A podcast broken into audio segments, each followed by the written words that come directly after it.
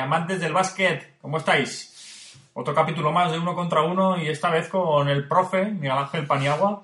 Eh, me habría gustado estar pues tres horas haciendo el uno contra uno porque la verdad es que con este hombre podría estar escuchándolo horas, pero bueno, lo, hemos dejado un poco más cortico porque si no, pues eh, enseguida os cansáis y lo quitáis.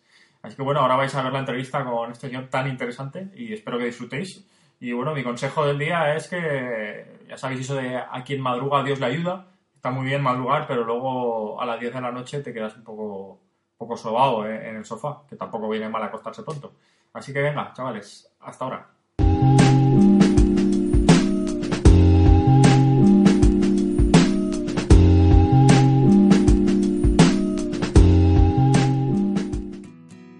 ¿Qué tal, amantes del básquet? Eh, bueno, ya os he comentado en la presentación que estoy contento porque hoy estoy con Miguel Ángel Paniagua y eh, primero pues voy a saludarlo. Miguel Ángel. Hola, ¿qué tal? Me alegro de estar mucho contigo y, bueno, pues a ver si hablamos un ratito sobre tu vida, que me parece bastante interesante. Bueno, igualmente, hombre.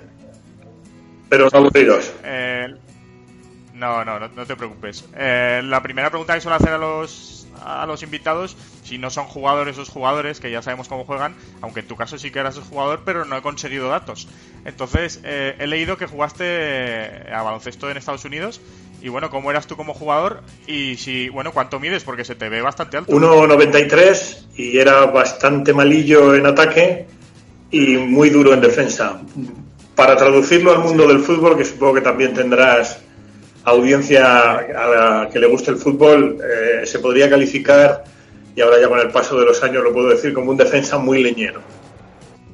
¿Sí? ¿Y de qué jugabas? Bueno, alero. En esa época era alero pivot. Ten en cuenta que eh, en mis tiempos 1.93 eh, ya empezaba a haber algunos jugadores de dos metros, pero era más frecuente que jugaras por dentro, ¿no?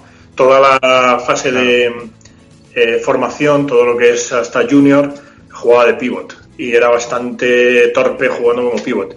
Luego salí al alero, más que nada con tareas defensivas y desde el banquillo, y ahí, bueno, encontré mi nicho, ¿no? A base de dar palos al rival y de llevarme yo alguno también, debo decir. Tengo el tabique desviado por eso. Mira, ahora, ahora en la NBA, que es bueno, hace años ya que está de moda eh, tener un Bruce Bowen en el equipo, o sea que ah, igual tenías tu oportunidad ahora, ¿eh? Un Andrés Robertson de, Yo creo que no estaba tan loco como Denny Rodman, pero, pero pegaba duro, sí. Más, cerca de Bruce Bowen, salvando las distancias, claro, porque Bowen era un, un magnífico defensa. Oye, te llaman eh, el profesor eh, no sé desde hace cuánto. Y eso eh, lo puede ver de dos formas, porque fíjate que yo tengo 31 años y en una página web donde estaba trabajando era el mayor, porque había pues gente de 18, incluso de 16, y me llamaban el profe. Eso es un poco peligroso, ¿eh? porque también sí, profe bien, pero también te, están llamando un poco mayor, ¿no? Bueno, eso eh, yo creo que la denominación de profesor viene de José Ramón de la Morena en nuestra etapa en la SER. Cuando yo llego a la SER, que venía por cierto de la copia, o sea que yo he hecho lo que se llama full circle, ¿no? he cerrado el círculo, eh, pues eh, hablando un poco de, de, la vida y de cómo nos desenvolvíamos por la vida, yo le decía que daba eh, algunas clases, de hecho ahora estoy en el IE, en el Instituto de Empresa, como profesor asociado, y siempre he tenido, al margen del baloncesto, pasión por la enseñanza, ¿no? Sobre todo a posgrados y a licenciados, Ah, ahora en el I estoy con undergraduates, es decir, con chicos de carrera, pero también eh, con algunos graduados. Y yo creo que ahí le surgió la idea de profesor, y combinando un poco, pues, el hecho de, de decir, bueno, es un hombre con un estatus o con un conocimiento para llamarle profesor, pero a la vez tiene sentido. Es decir, en mi caso, sí tiene sentido. Eh, una cosa que me interesaba bastante porque mm, estuviste viviendo y jugando en Estados Unidos, como he comentado. Creo que jugaste high school y luego estudiaste universidad en Arizona, por lo que he leído. Eh, así que has estado muchos años, muchos años viviendo en los dos sitios. ¿Dónde has estado más cómodo viviendo? En los dos sitios. Yo creo que España es un país en donde se vive fenomenal. He vivido en más sitios, además de Estados Unidos, por mi trabajo. He vivido en Inglaterra, he vivido en Hong Kong y, por supuesto, en Estados Unidos. Yo creo que España es un gran país para, para vivir. Eh, con todos nuestros defectos, Estados Unidos también, con todos sus defectos, que también los tiene, o sea, no es el, el paraíso que muchos imaginan, pero tampoco es eh, el infierno que algunas veces se ve en las películas, hay de todo. Y yo lo que he procurado siempre, ¿sabes?, es cuando eh, me ha tocado vivir fuera de, España, pues he procurado primero integrarme mucho en la sociedad en la que estaba, eh, incluyendo Hong Kong, ¿no? Y, y sobre todo, pues intentar eh, entender la cultura, asimilar costumbres y demás, y, y, captar lo bueno y desechar lo malo. Y eso ha sido un poco en lo que me ha movido siempre. Claro. Y ahora te voy a preguntar una cosa para que nos expliques, porque mm, el mundo del scouting ahí en la NBA creo que es un gran desconocido para todos. Y tú has trabajado en Phoenix Suns y en Portland Trail Blazers. Así y, y a priori, eh, cuéntame un poco, porque visto desde fuera, el scouting es como que la profesión bueno, la, más cómoda del mundo, porque parece que vas a ver jugadores de, campo a campo y, nada más. Explícanos un poco la realidad. Bueno, el scouting más ah, maravilloso del mundo eh, lo tiene un amigo mío que mm, es scout de modelos. Mira. Eh, hay una compañía muy famosa, supongo que has oído hablar de ella, que se llama IMG, IMG en inglés, que además de organizar eventos tiene distintas áreas de representación y una de ellas es precisamente modelos. Han tenido y tienen modelos muy significativas, como creo recordar que, estaba Linda Evangelista con ellos, eh, Stephanie Seymour, no sé si Christy Tarlington también, en fin, con sede en Nueva York. Y eh, uno de los que dirige la división de modelos eh, es amiguete mío. Y me contaba una vez que él tiene scouts, él tiene ojeadores a lo largo del país. Entonces, es muy frecuente y, seguro que si hay alguien del mundo de, la moda entre tus oyentes, que seguro que sí, eh, sabrá reconocerlo. Es muy frecuente que un ojeador de estos esté, yo que sé, en un centro comercial o en un evento público y vea a una chica que yo creo que por desgracia, y creo que es así, cada vez son más jóvenes, pues se acerca a ella, supongo que con mucho cuidado, a la familia, si está con la familia, le entrega una tarjeta de IMG y le dice, oye, soy ojeador de, de modelos, ¿por qué no vienes a hacer unas pruebas? ¿no? Bueno, en nuestro caso, en el caso de los ojeadores NBA o ojeadores de baloncesto en general, eh, la verdad es que hacíamos scouting de gente mucho más fea, ¿no? Eh, para empezar, habitualmente. Entonces, eh, sí, yo fui ojeador de dos franquicias, una, una época apasionante, eh, pero debo decir también que ese era un scouting muy rudimentario, es decir, era lo que es la pura etimología en inglés del término scout, ¿no? que es explorar o, de alguna manera analizar a un jugador o a un deportista en un momento concreto. Y eso se hacía visualmente, se tomaban unas notas y eh, esas notas se pasaban a la gerencia del club que luego pues hacía con ellas lo que, lo que procedía, ¿no? lo que le parecía procedente. Eh, en ese sentido te tengo que decir que las tareas de ojeador han cambiado mucho con el paso del tiempo. Yo te estoy hablando de eh, mediados finales de los 80, principios de los 90. Eh, ha cambiado mucho porque ahora, primero, el scouting, antes era mucho más infrecuente el poder tener acceso a, a vídeos, a películas, hoy está todo en la red, cualquier partido de cualquier categoría, de cualquier sitio de Estados Unidos o de cualquier parte del mundo lo puedes ver en la red. Y además se ha introducido también lo que se llama analytics o estadística avanzada. Para los que no quieran soportar el rollo de que es explicar estadística avanzada, les diré que es la película Moneyball. sí, sí, sí, de Brad, Pitt. El protagonista es Brad Pitt. Bueno, pues toda esa estadística ha ido en detrimento de los ojeadores en cuanto a que ese oficio, no te digo que esté en extinción, pero eh, casi todas, por lo menos en la NBA, y me consta que en otros de los grandes deportes de Estados Unidos también ha pasado, eh, la, mayor, la inmensa mayoría de los ojeadores de la NBA han perdido su trabajo, ¿no? Porque ahora es cada vez más frecuente, como te digo, que eh, se ayuden mucho de la estadística avanzada o de otros métodos, ¿no? Pero sí, es una época apasionante y era una gozada eh, poder analizar jugadores para, por ejemplo, Portland. Eh, y, y, luego algunos de los jugadores que dije en su momento, como por ejemplo que había que observar, ¿no? Como por ejemplo Vlade Divac o que tampoco era muy difícil, ¿no? o alguna de las grandes estrellas yugoslavas acabó en la NBA y fueron jugadores muy importantes. Y eso es un poco el, la, culminación del trabajo de ojeador, es decir, que alguien a quien tú recomiendas acabe lógicamente siendo un buen jugador y acabe siendo, si no una estrella en la NBA, por lo menos que ayude al equipo, o si no lo capta tu equipo, que por lo menos eh, se demuestre que es un buen jugador y que tu idea de ese jugador o de ese eh, atleta en concreto eh, estaba acertada. Claro. Oye, aprendí mucho una vez me imagino que te acordarás, hicimos una vez un podcast en Ronda de Tiro y estuvimos como dos o tres horas hablando ahí, que estaba yo entre ellos, y la verdad es que aprendí mucho del tema de la estadística avanzada y, la verdad es que me parece bastante interesante un poco la evolución del baloncesto.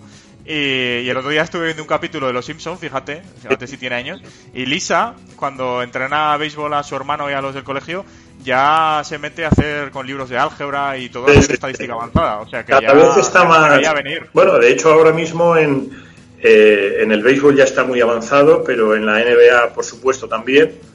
Eh, ahora ya, digamos, lo que es la división técnica de un club, pues hay un manager general, hay un asistente, una serie de gente que colabora ahí en el departamento. Hay ojeadores de la vieja usanza, cada vez menos, y luego eh, esto suele ser gente que viene del mundo del baloncesto, lógicamente, digamos la vieja guardia, lo que era yo, y ahora el perfil del el gordito de Moneyball, para que nos entendamos, lo que están reclutando los clubes profesionales es eh, licenciados en matemáticas, licenciados en estadística, o sea que se ha abierto un campo muy interesante para, bueno, eh, yo qué sé, en los años 80, 90, como te puedes imaginar, o incluso hace cinco años. Si tú le dices a alguien que un licenciado en ciencias exactas o matemáticas o en físicas o en estadística va a tener cabida en un club de, profesional de baloncesto, te hubieran dicho que estabas loco, ¿no? Y sin embargo, hoy en día eh, hay una importante bolsa de trabajo, tanto en la NBA como por supuesto en el béisbol, y está penetrando también en el fútbol, no en el americano, no en el fútbol con cascos, sino en el nuestro, en el fútbol soccer.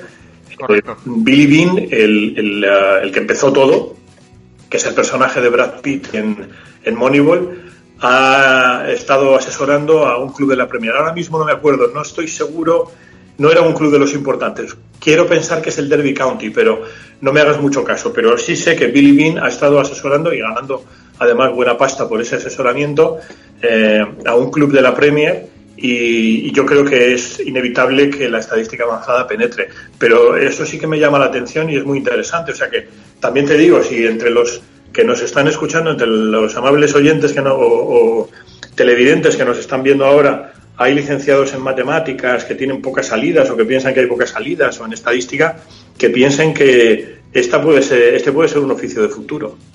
Claro que sí, allá están todos ahora cuando lo vean con el currículum, ¿eh? haciéndolo en inglés para mandarlo a la NBA. Claro que sí, hombre, chicos, hay que animarse. Oye, Miguel Ángel, eh, estuve viendo en YouTube una entrevista que te hicieron acerca de, Michael Jordan y del marketing de cuando estaba con Nike y demás. Sí. ¿Cómo fue conocer a... Me imagino que lo conociste a Michael Jordan. ¿Cómo fue ese momento? Sí, a Michael le conocí a través de su agente.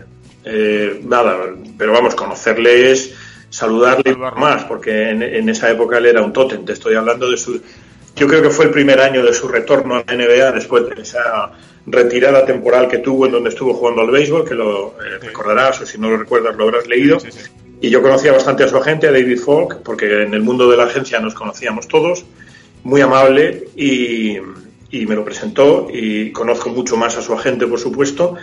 Y esa historia es, ah, en concreto la historia de Michael Jordan, es fascinante, pero lo que es desde luego muy fascinante, se estudia en las facultades y por ejemplo en el IE eh, lo, hemos estudiado y lo estamos estudiando también, es eh, el modelo Nike Michael Jordan. Es decir, esa fusión entre el, deportista de élite Michael Jordan y la compañía de zapatillas, eh, aquí decimos Nike, pero en Estados Unidos se pronuncia Nike, esto se estudia en las facultades como un modelo, un business model, un, caso también, como se dice, y, y, nosotros lo hemos estudiado sin ir más lejos este año y es auténticamente fascinante porque no se, al final no se puede entender la figura, me refiero a la figura sobre todo fuera de la cancha, aunque dentro también, ¿no? pero sobre todo fuera de la cancha de Michael Jordan sin Nike y desde luego no se puede entender el éxito de Nike sin la enorme aportación que tuvo Michael Jordan.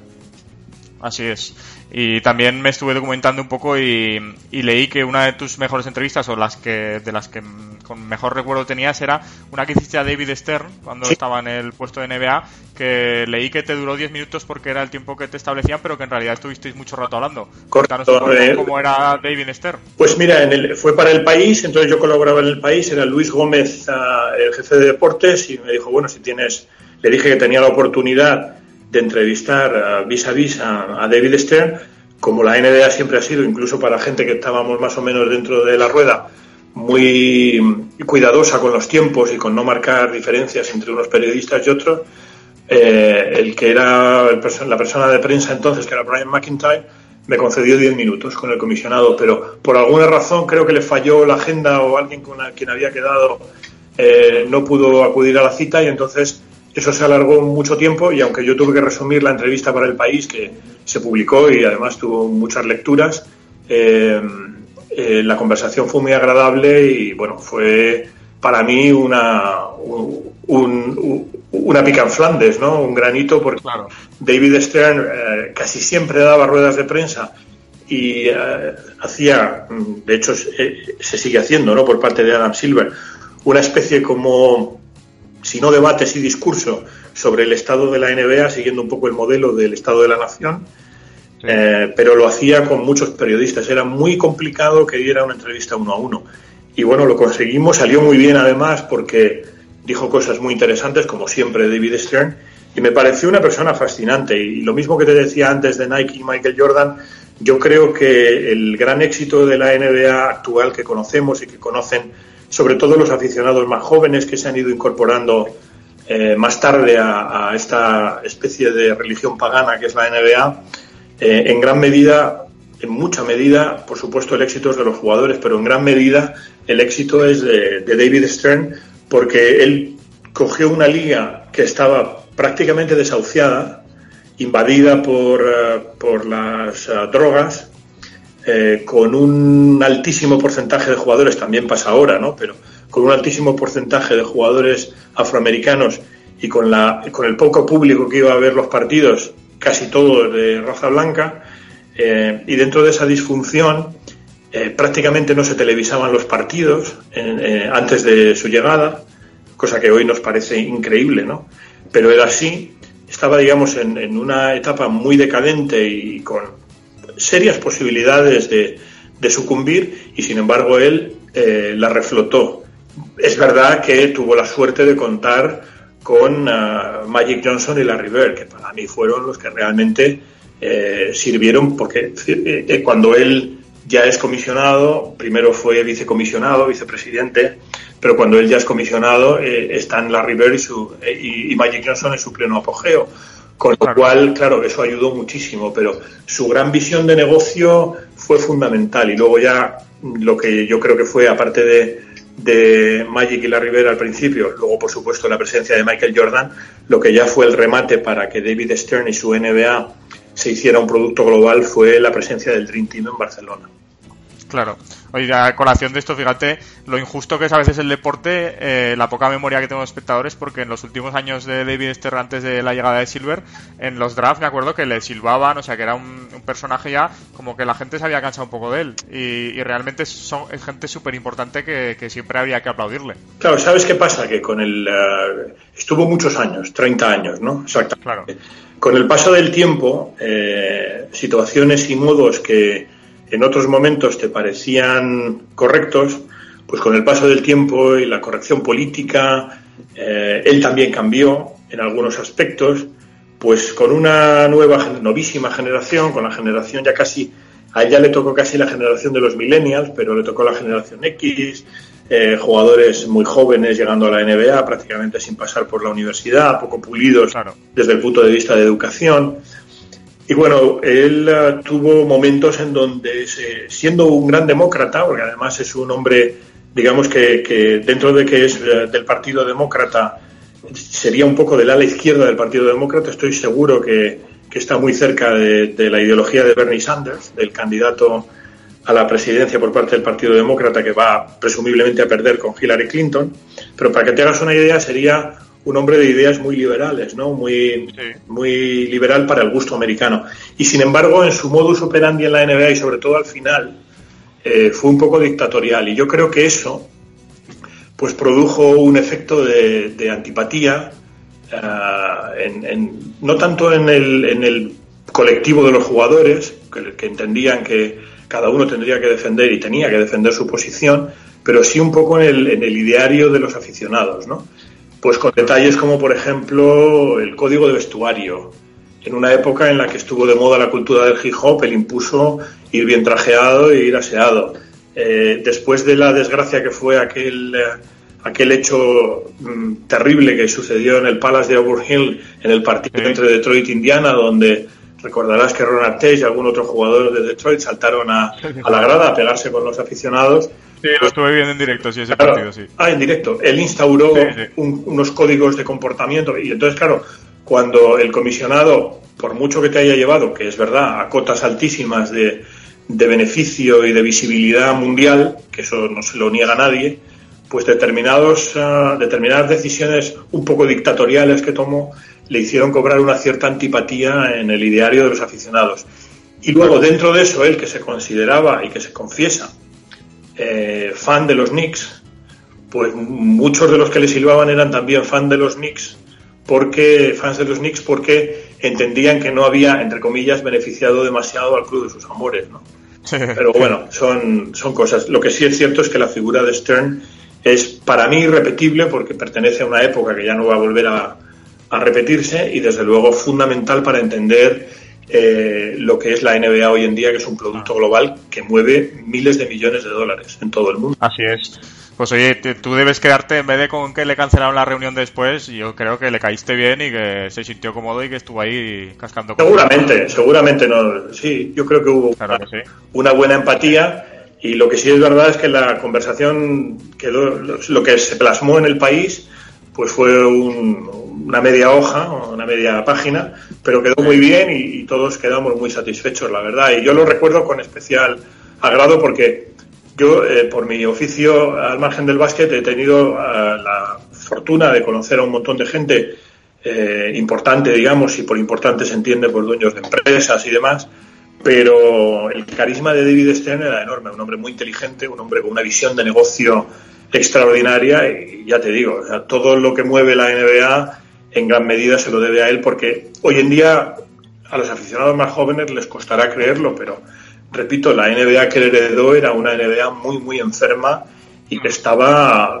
si no en el desahucio, casi, casi, ¿no? Y fíjate dónde está ahora y dónde se ha posicionado y ahora su sucesor Adam Silver, que es un, una especie de alter ego de David Stern, aunque tiene sus propias sus propios criterios y tiene su propio estilo, pero, pero estoy seguro que lo va a llevar todavía a cotas más altas. Así es. Eh, Miguel Ángel, eh, es cierto que, me sigue bastante gente joven y bueno, en la NBA ahora pues eh, la gente joven está a tope con ello y, he leído que te impresionaron los jugadores que más, Sabonis y Petrovic. ¿En Europa? Eh, sí, eso es lo que he leído. Entonces, la gente ahora, digo, como hay tanta juventud, de lo que hay ahora, tanto en Europa como en NBA, ¿Hay alguna persona, algún jugador que destacarías que, te ha llegado al corazón? Hombre, en, Europa hay jugadores muy buenos.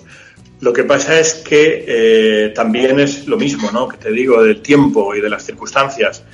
Fíjate que mmm, Arvidas Sabonis y Drasen Petrovic estuvieron mucho tiempo en Europa, incluso en su madurez profesional, aunque la madurez de, de Petrovic, eh, los dos son genios jóvenes, ¿no? Pero Petrovic era, era un poquito más joven que Sabonis, pero eh, tuvimos ocasión de disfrutarles durante mucho tiempo porque por el hecho de pertenecer a países, eh, aunque Yugoslavia era otra historia, pero cuando Sabonis pertenecía a la, su, país pertenecía a la Unión Soviética, Lituania, y también uh, Drazen Petrovic en Yugoslavia, pues no podían salir hacia la NBA, ¿no? Con lo cual el flujo de jugadores hacia la NBA a finales de los 80 y principios de los 90 era muy pequeño. No es como ahora que hay una auténtica riada de jugadores europeos, ¿no? Y entonces, en ese sentido, tuvimos la suerte de disfrutar durante mucho tiempo a grandes jugadores. También incluyo ahí pues el tiempo que pudimos disfrutar de Dino Raja, que luego se fue también a la NBA, el tiempo que pudimos disfrutar de Tony Kukoc. Es decir, se fueron ya con una cierta edad. Tuvimos la suerte de, de disfrutar de, de Manu Ginobili también durante tiempo. Y hoy en día es diferente. Hoy en día los jugadores muy buenos en Europa, pues casi siempre van para allá. Eh, eh, pronto, ¿no? Lo más pronto posible. incluso algunos van, a mi juicio, antes de lo que deberían haber ido. Porque yo creo que en un mundo perfecto, aunque entiendo que todas las decisiones son correctas y, y todo es comprensible, en un mundo perfecto habría que ir a la NBA eh, un poco más maduro, ¿no? Un poco para el, modelo Ginobili o si me apuras Pau Gasol. Pero hoy en día, claro, entiendo lógicamente que chavales de 19, 20 años o 21 a los que les llama la NBA, me refiero a europeos, y pueden ganar mucho dinero, pues, pues se vayan para allá.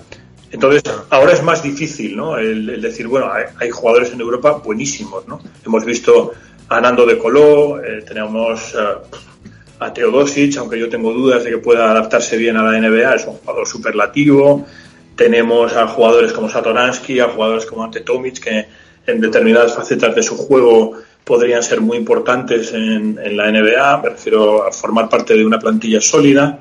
Pero bueno, puestos a buscar talento joven, quizá este año va a estar en el draft un jugador que le he visto solo entrenar con su equipo, con el Maccabi Tel Aviv, pero me gustó muchísimo, que es Dragon Bender. Dragon Bender, sí, que lo dan muy alto en los drafts. Un jugador muy, muy bueno y con pinta de que puede ser un jugador muy importante. Lo que pasa es que quizá va demasiado pronto para mi gusto. Yo creo que debe, pero claro, también entiendo que si le van a pagar 3 millones de dólares y su familia claro. no, yo también iría, no tiene un sueldo muy bollante, pues es lógico que quiera ir, ¿no? Pero me gustaría verle más en Europa, en su club o en otro club, y que se desarrollara durante tres o cuatro años en Europa, pero va a ser muy bueno. Y otro que tiene pinta de que va a ser rompedor en la NBA es Luka Doncic. Sí, seguro, mm. ojalá. Eh. a ver qué pasa con eso. Eh, mira, Ángel, ya la última, eh, como sois gente un poco, digamos, inaccesible en el aspecto de que no sabemos vuestro día a día, me gusta preguntaros, pues eso, cuál es vuestro día a día en vuestro trabajo, eh, eso, ¿a qué os dedicáis para, para centrar? En este caso tú estás con la radio ahora, sigues con radio. Sí, claro, estoy además con mis amigos de la COPE, una aventura fascinante. No hace falta que te recuerde a ti y a tu audiencia eh, el, episodio que tuvimos en la cadena SER. Nos fuimos todos con Paco, bueno, unos cuantos, no todos, pero nos fuimos con Paco unos cuantos porque entendíamos que era donde había que estar, nunca mejor dicho y estamos en una aventura maravillosa ¿no? en, la, en la radio. Em, yo creo que eso es eh, para mí ahora además eh, que, bueno, lo que he querido es eh, divertirme, estar con mis amigos, pasármelo bien, hablar de baloncesto, hacer mi, mi, firma, ese tipo de cosas. tengo la sensación de que estoy pasando en, en lo que concierne a la radio los mejores años de mi vida, ¿no? Claro. Estuve también con, con, Pilar Casado, o sea que tenéis muy buenos compañeros eh, ahí en la COPE. ¿eh? Sin duda, sin duda. Hay mucho compañerismo y eso se nota. Yo creo que eso se transmite a la, a la audiencia.